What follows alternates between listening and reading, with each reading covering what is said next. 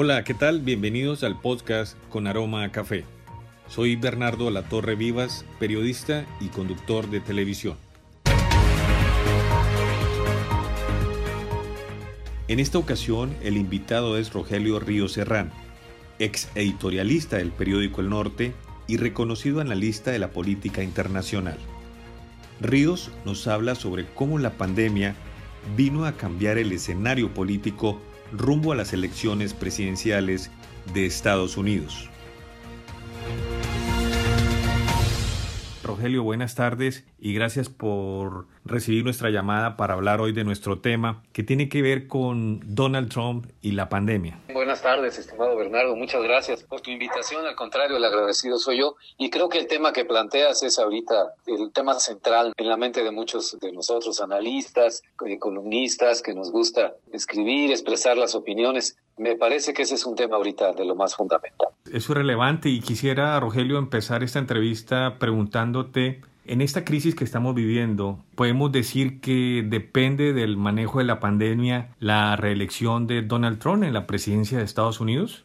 Mira, yo creo que sí, te diría mi respuesta rápida es que sí está en juego precisamente la capacidad del presidente Donald Trump, no solamente para responder en el día a día ante el reto este inmediato, ¿no? De la pandemia, el reto de logística, de ordenamiento de la economía, de atención a las personas, Sí, no, está en juego también su capital político. Fíjate, faltan de aquí al 3 de noviembre, que es la fecha de las elecciones presidenciales en Estados Unidos, faltan 199 días, si no estoy haciendo el cálculo así más o menos mental. Entonces estás hablando de 200 días, vamos a cerrarlo en ese sentido, cuando eh, no se prevé que por lo menos en los próximos 30 días, mayo, junio, serían dos meses en que, que todavía estaríamos viendo en muchos lugares de Estados Unidos que se empiece a llegar a, a los picos de la epidemia. Aunque el presidente Trump está hablando de regresar ya en mayo, por zonas y eh, parte de la actividad económica y todo, yo creo que difícilmente va a estar normalizado la sociedad de la economía estadounidense para que el proceso electoral de noviembre, digamos, no vaya a resentir o vaya a quedar distanciado de los efectos del derrumbe de la economía de Estados Unidos. Para ponértelo en términos sencillos, es lo que está ocurriendo ahorita. Hay aproximadamente 22 millones de desempleados, personas que han solicitado ya el apoyo del seguro del desempleo. Está entrando el gobierno de Estados Unidos al rescate de varias industrias. En estos días se firmó un paquete de rescate de 25 mil millones de dólares para la industria de la aviación norteamericana. Pero el impacto en el desempleo de la clase media para abajo está siendo brutal. Y esa misma clase media y de ahí para abajo es prácticamente la que le había dado ese voto muy extraño que vimos en el 2016 a este candidato que no tenía ninguna experiencia en la administración pública como era Donald Trump, pero que esa clase media y esos norteamericanos cansados del establishment, como le llamaban, de que eh, la eterna pelea entre republicanos y demócratas, los políticos de siempre, las mismas caras, los mismos apellidos, Viene Donald Trump, irrumpe en la escena, es la novedad absoluta y completa y gana la elección. Lo pudo hacer también porque, digamos que tenía el factor sorpresa, pero porque la economía, tal como se la entregaría Obama, estaba bien encarrilada, también encarrilada que en estos tres años que lleva Trump en la presidencia, en la Casa Blanca, hasta, hasta antes de, el, mes anterior, antes de que empezara la cuestión de la pandemia, iba realmente sobre ruedas, ¿no? Entonces, el presidente Trump podía darse el lujo hasta de presumir sus cifras de creación de empleos cada semana, el crecimiento de la economía estadounidense. Y eso, en términos normales, yo creo que le hubiera prácticamente asegurado la reelección. Pero, oh sorpresa, cae encima esta situación de la pandemia con un impacto imprevisto en la economía y es imprevisto no solo en Estados Unidos, sino en Europa y entonces voltea el panorama a uno completamente distinto. Si no actúa con mayor rapidez y capacidad de respuesta el presidente Trump, serán esos votantes estadounidenses que se quedaron sin trabajo, que vieron sus ingresos disminuidos, que ven con angustia cómo se les viene encima una crisis que se está comparando con los años de la Gran Depresión en Estados Unidos de 1929 en adelante. Es decir, situaciones que muchas generaciones actuales de norteamericanos jamás habían vivido. Entonces sí, que está precisamente en juego su capital político. Si lo agota por completo antes de llegar a noviembre, si no se ven signos de por lo menos una leve recuperación económica, entonces estaríamos hablando prácticamente de pues que no logrará la reelección el presidente Trump. Esto es importante lo que tú dices, que pues muchos suponían que la fortaleza de la economía que traía el gobierno de Estados Unidos le iba a asegurar ese triunfo y como tú bien dices, parece ser que esto ha quedado en suspenso. Trump ha sido desde un tiempo para acá, ha cargado con un gran desprestigio internacional. No se diga ahora con esto del manejo de, de la pandemia, sin embargo, tiene una base electoral que lo considera importante. O sea, ¿en qué consiste?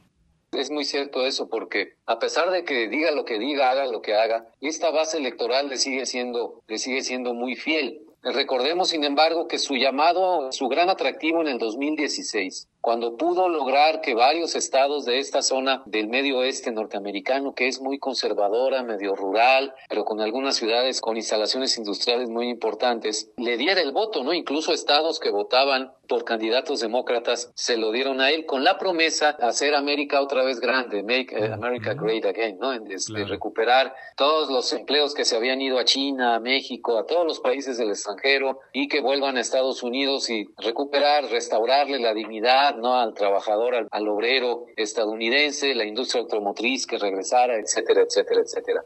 Parecía y lo vimos hasta principios de este año, que podría eh, lograr lo que estaban de hecho regresando algunas empresas de sus plantas en el exterior, algunas empresas americanas, a restablecerlas en los lugares de Estados Unidos de donde habían salido. Las cifras mensuales del desempleo, que es una cifra que se sigue con mucho interés en Estados Unidos, cada mes se aumentaban en 100 mil, 120 mil, 90 mil empleos. Entonces, qué duro contraste va a ser que la promesa electoral que en su momento hizo Trump en el 2016 para ganar las elecciones que parecía que podría cumplir, no al 100%, evidentemente, pero sí en una medida de un gran porcentaje parecería que ya la tenía de aquí a unos meses a lo que falta al 13 de noviembre, que ya estaba prácticamente encaminado ese hecho. Bueno, se le derrumba precisamente eso. Entonces, el problema de la crisis económica en términos de, del capital político de Trump es que le está causando esa gran erosión que había logrado mantener a lo largo de estos últimos años. Y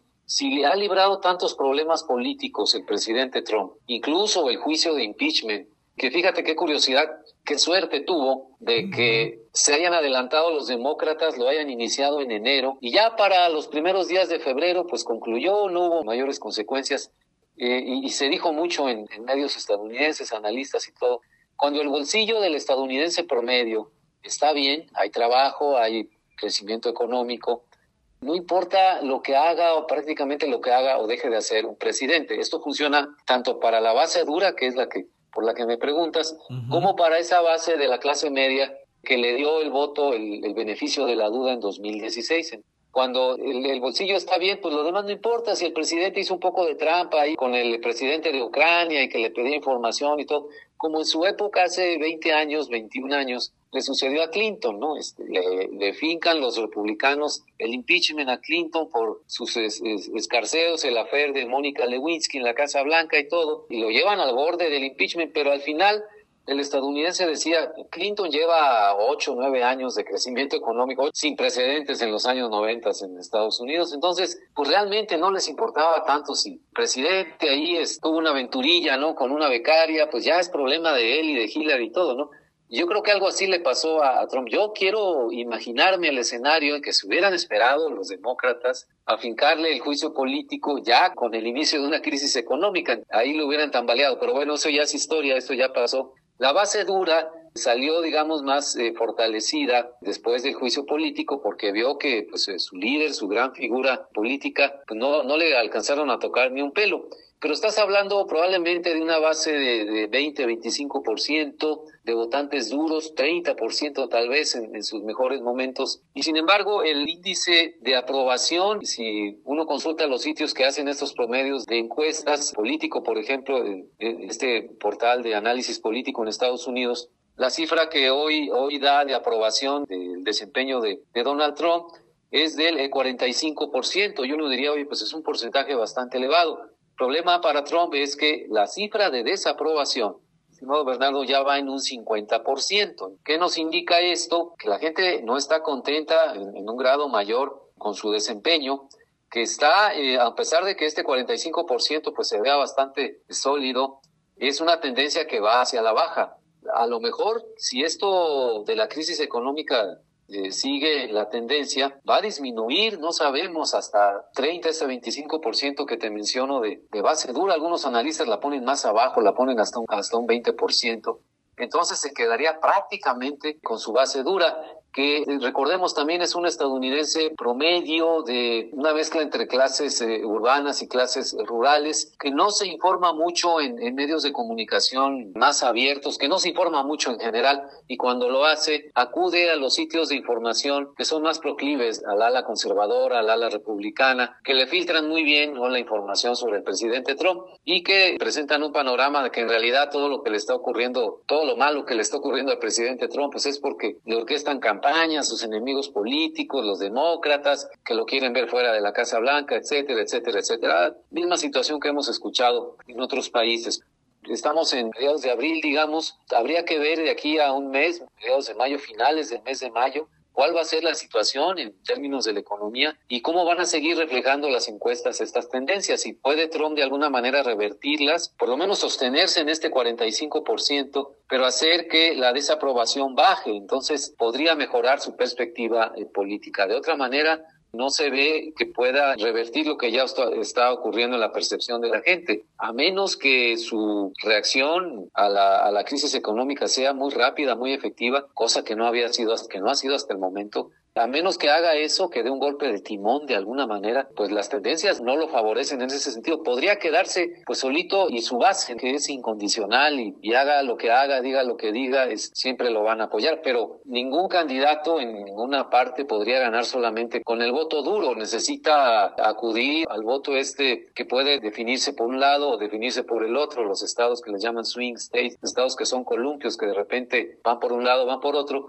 y a ver cómo logra convencer a esta clase media que le dio el voto en el 2016 y que ahora está va a estar golpeadísima por la crisis económica, estimado Bernardo. El único contendiente que tendrá Trump, Joe Biden, se ha quedado pues como único candidato demócrata para sacar ahora sí que a Trump de la Casa Blanca. ¿Tú cómo lo ves? ¿Qué posibilidades tiene Joe Biden? Y sobre todo también pues que la pandemia, digámoslo entre comillas, le beneficia por el golpeteo o el manejo que le ha dado Trump a esta situación. Incluso las encuestas favorecen al demócrata. Sí, dices bien precisamente este sitio político que hace su promedio en base a las encuestas, una, una canasta como de 10 o 12 encuestas que consultan va arriba por 5 puntos porcentuales o casi 6 puntos porcentuales, 5.7%. Biden sobre Trump, digamos, si ahorita fueran las elecciones eh, presidenciales. Y esto es sorprendente porque realmente y curiosamente Biden no arrancó muy bien en las primarias demócratas, lo superaban Sanders y este, Elizabeth Warren, pero por mucho. Ya al final fue en las de Carolina y, el supermartes, este famoso de, febrero, en donde pudo eh, realmente perfilar y consolidar su candidatura y hasta hace unos días ya que decidió retirarse Bernie Sanders, incluso le dio su apoyo cosa que Sanders no hizo así de esa manera tan afectuosa y tan pública con Hillary Clinton en el 2016. Entonces yo lo veo como un candidato que tiene a su favor eso que dices, es muy oportuno recalcarlo, que el golpeteo político en realidad se lo, el económico y político se lo va a dar la propia crisis y la pandemia y los tropezones de Trump con el manejo de la pandemia, esta situación que se puso a hacer Trump de dar conferencias de prensa diarias con su equipo ahí de trabajo, el equipo de, combate al coronavirus y todo, pero se pone a hablar de, muchas cosas, menos de lo que debe, se contradice, eh, contradice a sus funcionarios, ya hay republicanos muy preocupados en el sentido de que mejor este, no debería dar esas conferencias o dejar que hablen los expertos. Otro factor que habías mencionado también, la cuestión del aislamiento internacional. En días recientes anunció el presidente Trump que retira el financiamiento de Estados Unidos a la Organización Mundial de Salud en plena pandemia. Además de, de, las acciones que ha tomado Trump desde que llegó a la Casa Blanca, retirarse del Pacto de París, de negar prácticamente que existe el cambio climático, burlarse de las Naciones Unidas, también presionar a sus aliados de la OTAN, de la Alianza del Tratado del Atlántico Norte, todos esos factores juegan a favor de Biden. Prácticamente me tendría que quedar sentado, podría decir el candidato demócrata, y esperar a que, a que sea el, coronavirus con todos sus efectos el que termine con Trump. Pero yo creo que esa sería también una estrategia equivocada porque faltan las convenciones tanto de los demócratas como de los republicanos. Una es en julio me parece que es la de los demócratas y en agosto la de los republicanos. Bueno, ese es eh, más que nada un mero trámite, la de los republicanos, pero ya no se perfilan sorpresas en la candidatura demócrata. falta hacer un trabajo político al interior de su partido y para también tratar de convencer a ese gran segmento que ahora anda buscando opciones políticas, clase media, que en un momento determinado apoyó mucho a Trump en el 2016 como una manera de castigar a los demócratas, ¿cómo recuperarlos, no? ¿Con qué tipo de discurso? Tanto Trump como Biden son personas mayores de 70 años, digamos, son candidatos pues de un perfil de edad bastante avanzado. ¿Cómo volverte atractivo para los eh, grandes votantes, la gran cantidad de votantes, millones y millones jóvenes estadounidenses que curiosamente veían en Sanders, también una persona mayor de 70 años, por su discurso progresista y la forma en que se comunicaba y todo. Lo veían como el tío Bernie, ¿no? Le decían una figura muy cercana. Nadie le dice tío Joe a, Joe Biden. Entonces, el reto que tiene es cómo acercarse a la gente joven para que le hablen en esa manera, que se sientan que ya, pues ya no está el tío Sanders, pero bueno, pues está el tío Joe, ¿no?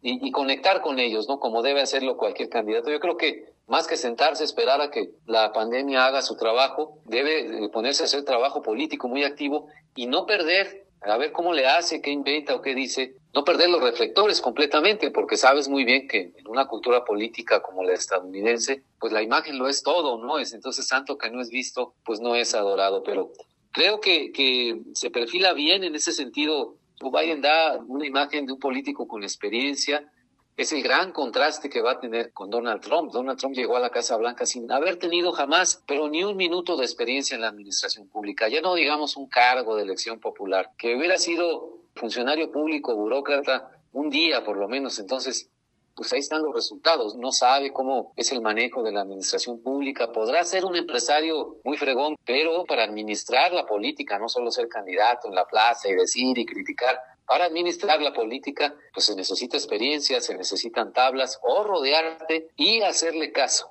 no solo rodearte de la gente que sí sabe. Pero ahí está, ahí están los, los desafíos de, Biden. Este, creo que tiene muchas posibilidades, muchas oportunidades, pero vamos a ver qué ocurre de aquí a, al 3 de noviembre, estimado Bernardo. En ese mismo sentido, hablando de ese gran desprestigio internacional que tiene Trump, no sé si tú coincides con algunos analistas de que Trump puede perfilarse para ser el peor presidente de la historia de Estados Unidos. Sí, sí, yo, creo que sí está este, luchando mucho por obtener ese, ese trofeo y lo está haciendo en dos niveles, en dos grandes niveles, a nivel nacional, a nivel interno y a nivel internacional. Eh, a nivel internacional, ese calificativo del peor presidente ya está más o menos establecido. Ha logrado, porque se lo ha propuesto de esa manera, hacer que Estados Unidos disminuya su influencia a nivel global hacer que Estados Unidos disminuya su presencia en, grandes organismos internacionales como las Naciones Unidas y hacer que Estados Unidos se haya apartado de la gran lucha de nuestro tiempo, estimado Bernardo, combate al cambio climático. Ahí no es una agenda exclusivamente política, aunque obviamente se necesita la guía de los líderes a nivel mundial, sino que es una causa común que debería unir a todos los países en una pelea con objetivos comunes y muy bien coordinada. Estados Unidos se ha retirado de todo eso, de tratados comerciales, eh, también este otro tratado en el cual iba a participar en el Pacífico, el TPP, que iba a ser, digamos, organizar una serie de países del sureste de Asia, de otras partes de Asia, para pues darle la batalla en un gran tratado comercial darle la batalla a China, porque China iba a estar excluido de este tratado. Entonces, en política internacional es muy claro que cuando se, se forman estos vacíos, como lo ha hecho Estados Unidos, no se quedan vacíos, es decir, no van a estar esperando varios años a ver si regresa con otro presidente de Estados Unidos a ocuparlos. No, no, no, los ocupan los actores que ya están vigentes en ese momento. China está ante una oportunidad dorada, yo creo que no se esperaban antes de la llegada de Trump que se les abrieran estas grandes oportunidades para salir a la casa precisamente de los países que andan medio perdidos, desorientados, porque pues como que ya se retiró Estados Unidos. Y no, no es una captura militar la que está intentando China, sino con capitales, con el comercio internacional, con el apoyo de obras de infraestructura y simplemente con un buen trato, ¿no? Que para eso la diplomacia china se pinta sola y no está recibiendo estos vaivenes de la diplomacia de Estados Unidos, que entre paréntesis te diré también que está sufriendo de un fenómeno muy curioso. El Departamento de Estado que conduce la política exterior de Estados Unidos, desde la llegada del presidente Trump a la Casa Blanca, bueno, salieron muchos cuadros, incluso desde antes, que preveían que no iban a tener un rol relevante o por sus simpatías partidistas los iban a hacer a un lado. Ha, sufrido muchísimo, ha sido de las áreas de gobierno en Estados Unidos más impactadas por esta idea del presidente Trump de pues no es necesario no tener eh, una política exterior tan activa. Eh, vamos a retirarnos de muchos foros, entonces no vamos a necesitar a tantos diplomáticos, ¿no? Que, que se dan la gran vida. También trae esta idea de que los diplomáticos y cenas y champaña y caviar y todo, ¿no? Cuando en realidad es, es otra la finalidad del trabajo diplomático, es un trabajo político esencial para cualquier gobierno. Entonces eh, se encuentra con un Departamento de Estado desmantelado, con un retiro de la escena internacional, con aliados europeos muy resentidos con estas eh, vaivenes de Estados Unidos. Y si a eso le sumas la eh, turbulencia interna, porque también se ha dedicado durante tres años a echarle gasolina a la polarización política en Estados Unidos, podemos observar como nunca antes tal vez que hay mucho encono, mucho odio, mucha rivalidad a tal grado entre simpatizantes republicanos y simpatizantes demócratas que no se ven puentes, que haya puentes tendidos entre ambos grupos. Ningún político fuera de la Casa Blanca, que antes lo hacían figuras como John McCain, ya desaparecido, del lado republicano, muy apreciado en el lado demócrata,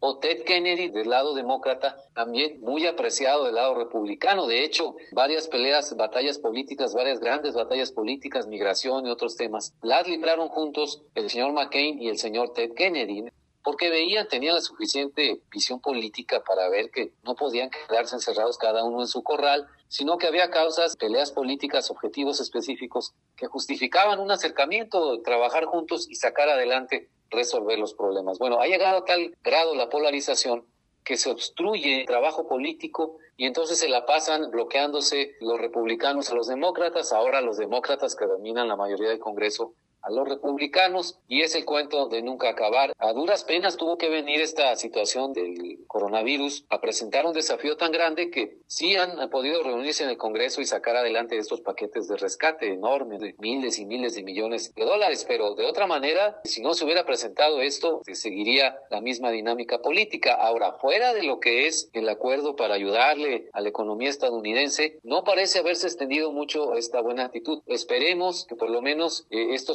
sí la semilla para un reencuentro político. Estoy hablando a nivel de legisladores y de senadores, ¿no? Este, hacer un poco a un lado esta orientación de la Casa Blanca y, trabajar, porque es un poder independiente, el poder legislativo, por lo menos en el papel, ¿no? Y, y recuperar para los estadounidenses el sentido de que su país puede salir adelante y solamente a partir de una reconstrucción interna volver a recuperar en un futuro que no sabemos cuándo volverá a ocurrir, pero por lo menos sentar las bases internas para recuperar su gran papel de influencia en el mundo que eh, si se percibe una gran retirada de Estados Unidos, pero que vaya a ser además duradera de 10 o 20 años, entonces sí se eh, van a afianzar las tendencias a nivel internacional para quitarle esa velocidad a la globalización, volver a los nacionalismos, a los grupos regionales, van a sufrir organizaciones internacionales como las Naciones Unidas, pero también el comercio internacional. Sería lamentable que lo ganado hasta el momento se perdiera. De ahí la importancia de lo que significa la elección del 3 de noviembre que va a haber un cambio de presidente en Estados Unidos o se va a reelegir el presidente Trump para el resto del mundo. No es nada más una cuestión de interés propiamente estadounidense, lo es en primer término, por supuesto, pero desde México, desde América Latina, desde Europa, desde Asia y África, se ve con mucho interés lo que va a suceder de aquí al 3 de noviembre te aseguro que esa noche del 3 de noviembre todos en todas partes del mundo estaremos pegados a la televisión cuando estas noticias sensacionales del breaking news que empiezan a llegar y Ohio votó así, Florida y Texas y California, hasta saber qué resultado va a haber. Una reelección de Trump que la lograra por algún milagro, pues va a ser más de lo mismo, otros cuatro años, entonces pues ni modo a seguirle como estábamos, ¿no? Pero un cambio en la presidencia, entonces sí puede marcar de inmediato se verá en los mercados internacionales, bolsas de valores en todo el mundo, un golpe positivo en ese sentido. La esperanza sería pues volver a que Estados Unidos juegue ese gran papel protagónico, porque con todo el interés que tiene China y los recursos y, el tamaño de ese país, no llega todavía a jugar un rol como lo haría Estados Unidos. Podemos criticar ese rol, podemos no estar de acuerdo en muchas cosas, pero cuando se hace un retiro de esa magnitud, tú ves que el costo es, es muy elevado. Entonces, habría que ver quién puede ocupar ese lugar, pero quién, Rusia, China, no tienen cada uno por separado la capacidad de hacerlo. La Unión Europea, que sería el otro gran actor internacional, está pasando por muchos problemas internos también con el coronavirus. Todo eso se deriva de lo que va a ocurrir el 3 de noviembre Y por eso, eh, en este momento, desde hoy hasta lo que falta para ese día, la política interna estadounidense es en realidad una política de interés para el resto del mundo, mm. Rogelio, hablar de Trump y la pandemia necesariamente tenemos que abordar el tema migratorio. Y bueno, vaya que es un tema del que ha actuado y hablado mucho Trump que no ha favorecido a, a, la migración. En este momento de la crisis, el gobierno de Estados Unidos incluso está deportando a migrantes que están contagiados con el virus. Yo no sé si esto también pueda influir en ese voto latino, en ese voto de los paisanos ante algo que parece cruel y que representa un riesgo para los demás países cuando reciben a estos paisanos pues con el contagio, ¿no? Muy interesante la, la pregunta que haces porque en efecto Ahorita eh, uno de los damnificados, de los damnificados, doblemente damnificados, dañados, son precisamente los migrantes. Su mismo estatus de muchos de ellos, de millones de ellos, de indocumentados o sin papeles en regla, les impide por temor, por miedo a que haya consecuencias de deportación, siquiera acercarse ¿no? a las autoridades sanitarias. Entonces eso provoca un problema muy grave en el sentido de que aunque permanezcan en Estados Unidos, aunque no los deporten, eh, permanecen aislados, estigmatizados, temerosos. Estamos hablando de personas de carne y hueso, como tú y como yo, con familias, con hijos. Imagínate la angustia de un padre de familia que encima de que no tiene trabajo, que no va a recibir estos cheques de ayuda que están recibiendo muchos trabajadores en Estados Unidos, precisamente por su estatus indocumentado, Encima de todo eso, eh, pues tiene que salir a ganarse la vida, no puede dejar sin comer a su familia, pero con ese gran riesgo de que se puede contagiar él mismo o de todas maneras este, no encontrar trabajo. Eh, ha sido una cuestión muy dura el tratamiento de, del presidente Trump a los migrantes, lo sabemos. Así lo anunciaba desde su campaña, así lo ha cumplido.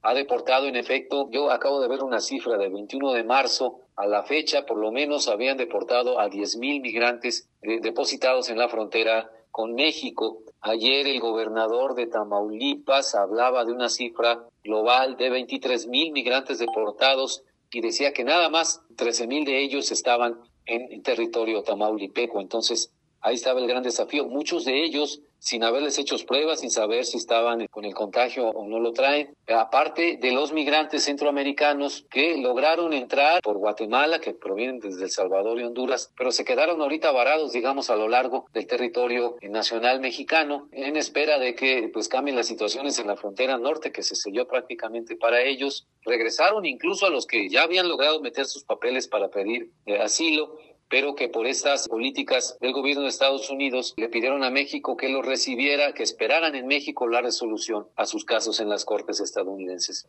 Bueno, ese es el panorama inmediato, muy dramático. Ojalá eh, siga fluyendo la ayuda tanto en Estados Unidos como en México de ONGs, iglesias, personas de la sociedad civil que no se detienen a lo que su gobierno piense o no, su presidente piense o no, y están ayudando de manera directa a muchos migrantes.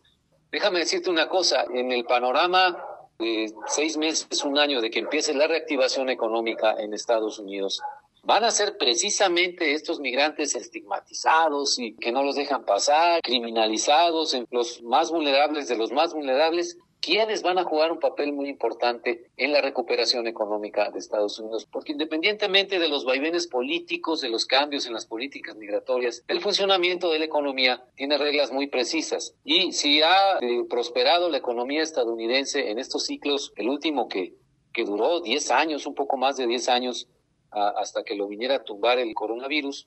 Estos ciclos funcionan con leyes muy elementales, es decir, volverá otra vez a tomar un ciclo de crecimiento la economía estadounidense y volverá a requerir mano de obra en todos sus segmentos, calificada, menos calificada, agrícola, etcétera, etcétera, etcétera, para llenar todos los servicios en restaurantes, en muchos tipos de empresas. Van a tener que abrirse las puertas llamar, por usar, decirlo metafóricamente, para todas las personas que quieren, en este momento, que quieren eh, llegar a Estados Unidos para trabajar. Que lo han señalado sociólogos y economistas. La economía estadounidense funciona con lo que le llaman factores de atracción hacia su territorio. ¿Qué quiere decir esto? Que el crecimiento económico abre de inmediato la necesidad de mayor mano de obra. Si juntas en América Latina, Centroamérica y México, me refiero en particular, igual Colombia y otros países del Cono Sur, lo que le llaman factores de expulsión, entonces las leyes de la oferta y la demanda, por ponerlo de esa manera, demanda de mano de obra y oferta de mano de obra, se van a encontrar, se van a complementar. Y habrá, por supuesto, no, no alcanzará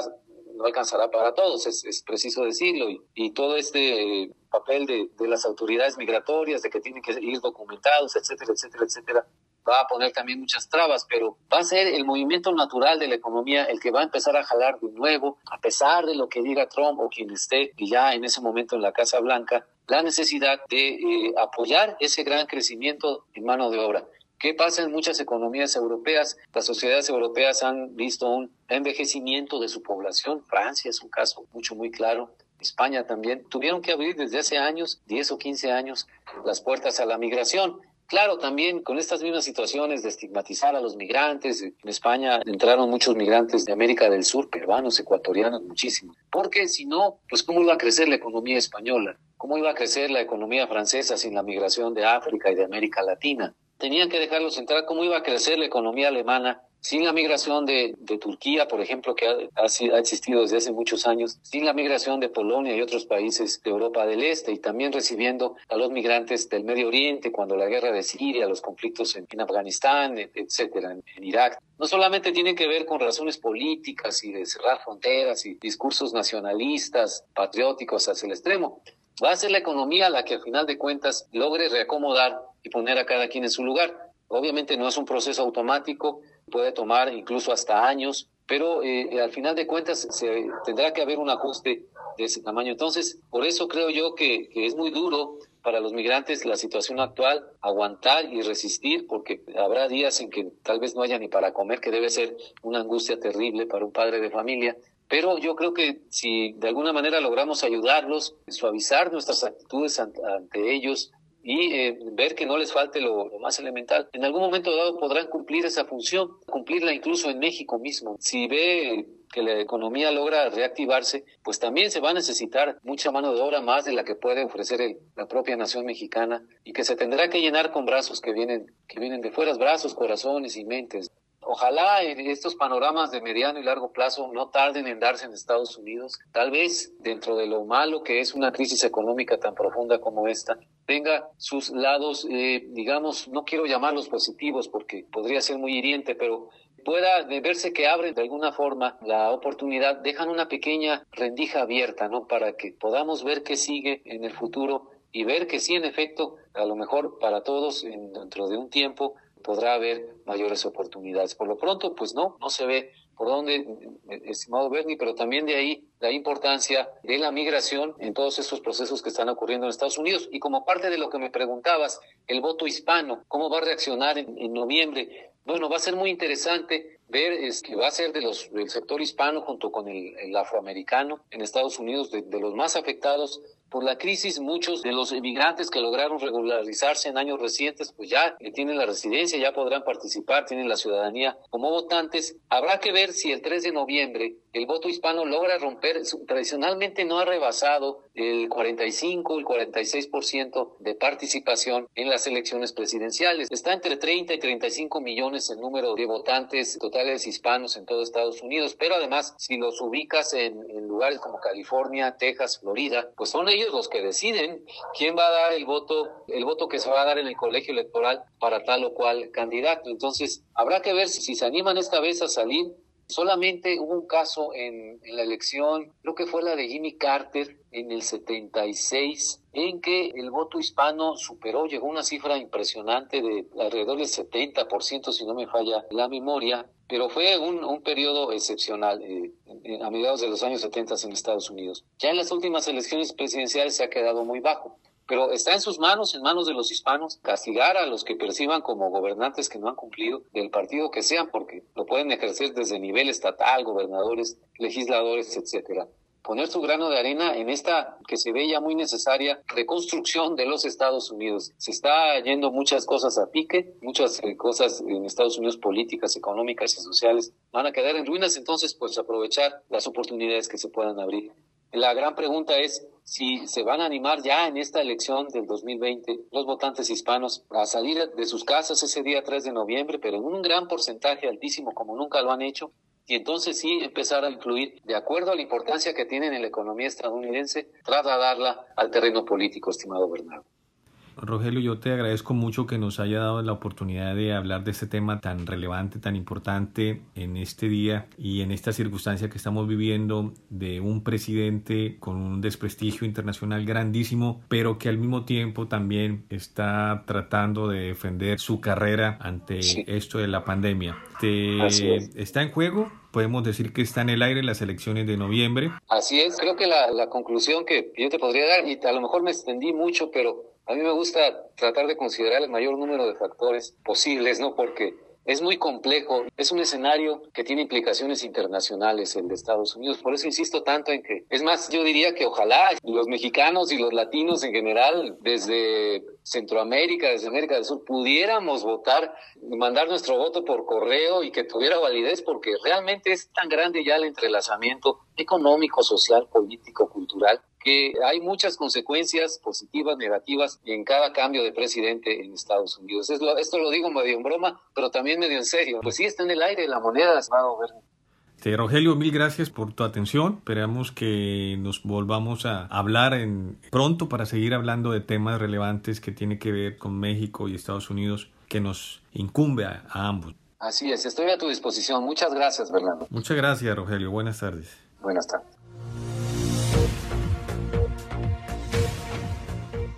El análisis de Ríos nos muestra que la ilusión de Donald Trump de repetir en la Casa Blanca está por verse. Mucho depende del manejo responsable de la pandemia que hoy azota a su país. Hasta pronto.